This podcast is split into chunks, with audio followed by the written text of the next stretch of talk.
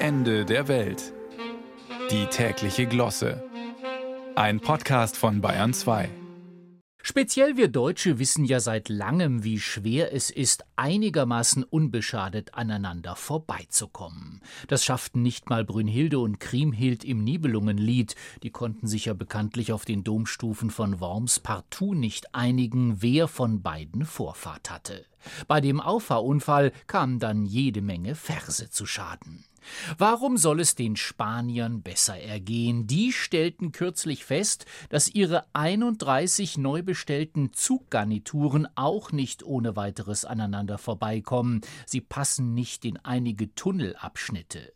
Da tappten die Konstrukteure wohl buchstäblich ein paar Zentimeter zu lang im Dunkeln oder besser gesagt zu breit, was die Besucher des heutigen politischen Aschermittwoch sicher gut nachvollziehen können.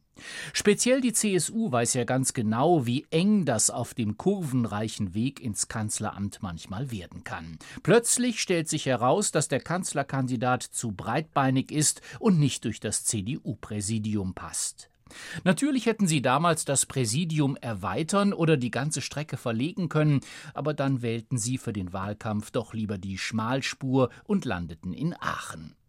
Keine Ahnung, warum die Abmessungen von Zuggarnituren und Politikern so selten mit der Realität übereinstimmen. Wer Führung bestellt, bekommt sie auch, hat Olaf Scholz ja mal versprochen, aber wohlweislich nicht dazu gesagt, ob das auch im Tunnel gilt. Jetzt stellt sich heraus, wenn Außenministerin Annalena Baerbock entgegenkommt, reicht der Platz nicht. Und die Zeitschiene, die kennt nicht mal Weichen, allenfalls langsam Fahrstellen. Gut, kommt auch schon mal vor, dass sich Ingenieure nach unten verrechnen und neu bestellte Politiker ihre Ämter nicht ganz ausfüllen. Christine Lamprecht war ja so ein Fall. Sie passte zwar in den Tunnel, aber es wurde nie wieder hell, was Passagiere auch nicht gerade schätzen. Jetzt haben sie das Nachfolgemodell Boris Pistorius auf die Schiene gesetzt und hoffen inständig, dass er wenigstens für den Frieden bremst, wenn schon nicht für die SPD.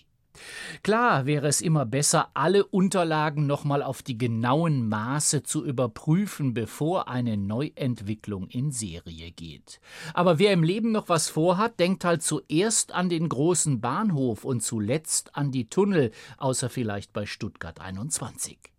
Was sie in Spanien jetzt mit ihren neuen Zügen machen, ist bisher noch nicht bekannt geworden. Vielleicht fahren sie nur noch im Kreis, um jeden Gegenverkehr zu vermeiden. So ist Christian Lindner ja FDP-Chef geworden. Und bisher ist ihm tatsächlich noch nie ein Erfolgserlebnis entgegengekommen, nicht mal bei unterirdischen Wahlergebnissen.